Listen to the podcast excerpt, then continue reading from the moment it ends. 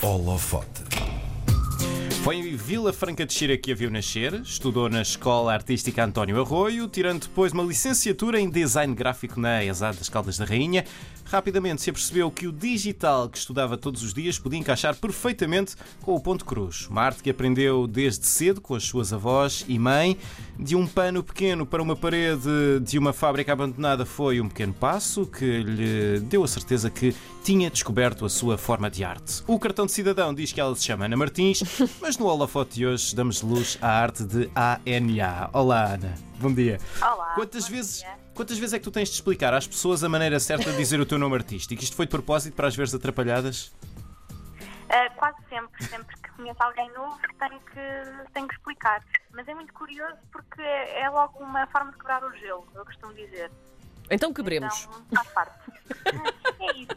Então é assim, ah, eu- o meu nome artístico é ANA e o meu nome verdadeiro é Ana. Sim. Ah, e basicamente é, é muito simples, é filtrar o meu nome verdadeiro, Ana, e temos o meu nome artístico, ou seja, A-N-A. É mais simples do que parece. Exato, é mais simples do que parece e é, só, é apenas escrever os sons das letras. Ana, esta tua forma de arte é uma forma de homenagear a tua família, também como já dissemos há pouco, e de não deixar morrer algo tão bonito. Foi esse também um dos teus objetivos? Sim, claro, sem dúvida. Claro que não, não percebi imediatamente isso, ah, mas hoje, que, hoje percebo que é algo que é, é uma forma de manter viva algo que as minhas avós sempre fizeram, ah, mas também algo que, que é muito. faz parte da história ah, de uma técnica, não é? E portanto acho que é muito importante manter viva o ponto cruz em específico. E, e quanto da- dessa técnica hum, tradicional do ponto cruz hum, e que aprendeste também com, com as mulheres da tua família, quanto disto é que há na tua arte? Porque estamos aqui a falar de coisas que se complementam, mas que são um bocadinho diferentes também, não é? Na execução. Ah, claro, claro. Mas, mas é- há um ponto em que tudo liga, não é? Sim. E eu acabei por perceber isso mais tarde, que a minha geração e as das minhas avós ah, poderia perfeitamente comunicar através de uma peça de arte urbana, que é algo um pouco curioso. Uhum. Ah, mas os dois mundos ligam-se e, efetivamente, a forma de trabalhar a técnica do ponto cruz é muito idêntica à forma de trabalhar a unidade digital, o pixel. Ah, e, portanto, é muito curioso esta junção um pouco ah, imprevisível ah, de- destes dois mundos, sim. Uhum. Então, mas vamos lá perceber como é que se dá este salto do ponto cruz para as lãs e os pregos, eh, ou parafusos neste caso, para os grandes murais. Dá-se muito naturalmente. Eu sempre gostei muito de grafite e de arte urbana. Os meus amigos faziam grafite na altura. E então ah, eu vi-os muito a pintar em fábricas e acompanhava-os. E claro que quando comecei a perceber que havia muito potencial nesta técnica, foi natural o, o dia em que eu pensei, "Então, e se eu pudesse isto em grande escala também. Uhum. E, e, portanto foi muito natural, sim. Agora que és uma pró dos parafusos e, do- e dos pregos também, quantas vezes, confessa lá, é que és cravada pelos teus amigos para montar móveis? Ah, por acaso não acontece muito. Olha. Nós aqui a pensar. Não, não. Podíamos Mas, aproveitar. O contrário, sou eu que cravo. Ah, é? Como é que se diz? Em casa de ferreiro espeto de pau, não é verdade? Claro, claro, tem que ser. Ana, como é que tu fazes ah, ah, os projetos das, das tuas obras? Qual é o processo criativo desde, desde ah, a escolha do local até à obra final?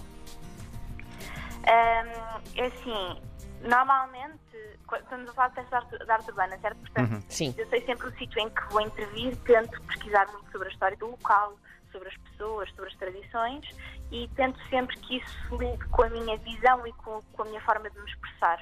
Então é um, é um mix, acaba por ser um mix das duas. Mas tudo começa pelo digital. A primeira fase do meu trabalho é totalmente feita ao computador. Muitas horas, hora a pesquisar, hora hum, a, a esboçar, a ajustar cores e depois, de repente, de um momento para o outro, assim que eu acho que é, que é aquela a proposta que eu quero e aquilo que encaixa no local, passa a ser tudo muito manual. A preparação da lã demora imensos dias e é totalmente manual e depois a própria produção da peça não tem nada de digital. Portanto, eu tenho um bocadinho dos dois mundos que faz com que seja também um processo bastante dinâmico para mim, não é? E quando estás ao computador, eh, o que é que estás basicamente a fazer? É preencher quadradinhos com cores diferentes para compor uma imagem gigante? Sim, claro, é, é experimentar diferentes tamanhos de grelha, experimentar diferentes cores, Uhum. eh, experimentar diferentes eh, composições, não é? Ah, mas sim, é pixel by pixel, como eu costumo dizer. E depois a, a- transição disso para, para o painel ah, é, é, é de uma maneira. Eu não queria dizer rudimentar, mas não me surge nenhuma outra palavra. É mesmo ah, compara com o que está no computador e passa para o, para o painel? Ou alguma maneira mais. ah, não sei, tecnológica, não sei como é de chamar-lhe. Não, não.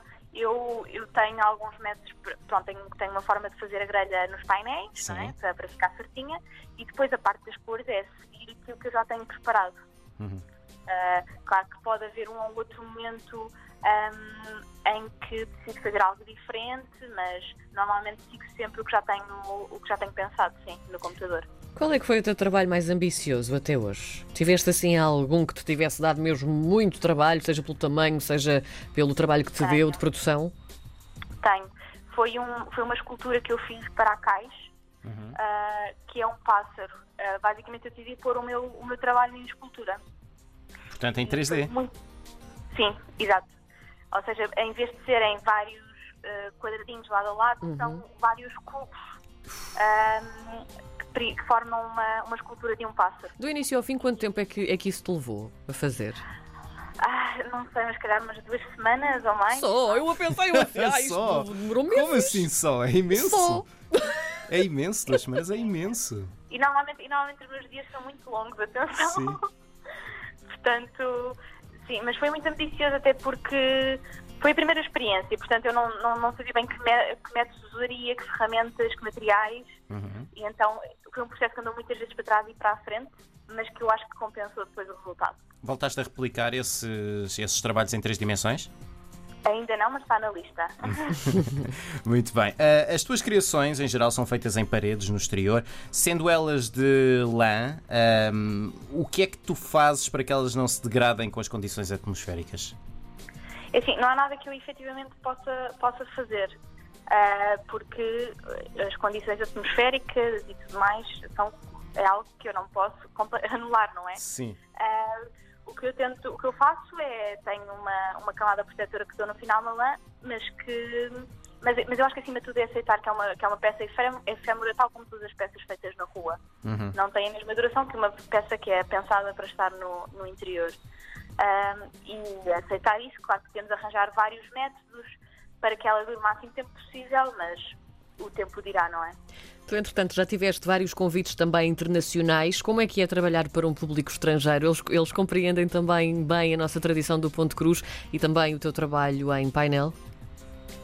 Ah, sim, é muito engraçado porque neste momento estou em Espanha a acabar um projeto Sim. Ahm, e, e sim, o, o ponto de cruz eu acho que é uma técnica que, que- que chega a, várias, a vários públicos e a vários Sim. países, não é algo super específico ahm, de nenhum sítio. E depois, claro que há, há pessoas que, que já não são da geração em que ah, toda a gente, todas as mulheres sabiam bordar em ponto de cruz e portanto também é muito engraçado introduzir o tema e introduzir a técnica ah, a pessoas mais jovens que às vezes me vêm ajudar, até porque o meu processo ah, de arte urbana é sempre muito ah, inclusivo, ou seja, eu peço às pessoas para me virem ajudar e fazerem parte do processo, que aconteceu aqui também. Eu tinha cerca de sete pessoas diferentes todos os dias a ajudar-me, que é incrível. Ah, e essa partilha e chegar com essa técnica a outras pessoas, ou então ah, falar sobre ela e como é que era feito e o que é que as pessoas faziam antigamente, é, é incrível. Tu costumas receber feedback das pessoas que veem os teus murais? Tens assim reações que tenham ficado marcadas?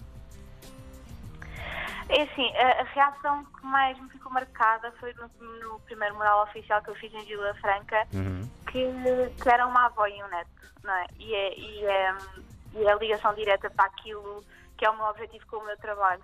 Que foi de repente o neto estava a explicar à avó o que, é que era a imagem e a avó a explicar ao neto o que, é que era a técnica. Ah, uau! Para Que giro. Sim, sim, e isso para mim ficou-me, não é? 2020 é um ano pandémico, não é? Para todos nós. Eh, Como é que foi viver este, este ano e que consequências é que tiveste diretas no teu trabalho? Ahm, assim, viver este ano foi tudo muito passo a passo para todos, acho eu. Estamos ainda todos a entender o que é que é isto, o que é que devemos ou não fazer, o que é que é certo e o que é que é errado. Sim. Ah, não se percebe muito bem. Ah, o que mudou para mim foi a noção de tempo. Acho que e acho que mudou para muita gente. Uhum. A noção de tempo agora, de tempo de produção, de tempo de execução, um, é, é muito diferente. Um, e, e isso também foi bom até para podermos pensar um bocadinho melhor no que é que estamos a fazer, porque é que estamos a fazer, o que é que queremos fazer a seguir e quais é são as prioridades, visto que agora não é tão fácil uh, inserirmos em eventos, em festivais, temos que ser muito cautelosos das coisas que fazemos, não é? Uhum. E então isso faz, faz com que sejamos também mais ponderados. Mas é efetivamente um ano muito difícil e que é muito estranho, por exemplo, para mim, que, que finalmente trabalho com a comunidade. É, é uma experiência estranha e até um pouco assustadora, no sentido em que não sabemos até quando é que isto vai durar e como é que vai progredir. Com essa incerteza, com essa incerteza no ar, uh, que planos é que tens para o que resta deste ano e, e, se já tens, o que é que tens para 2021?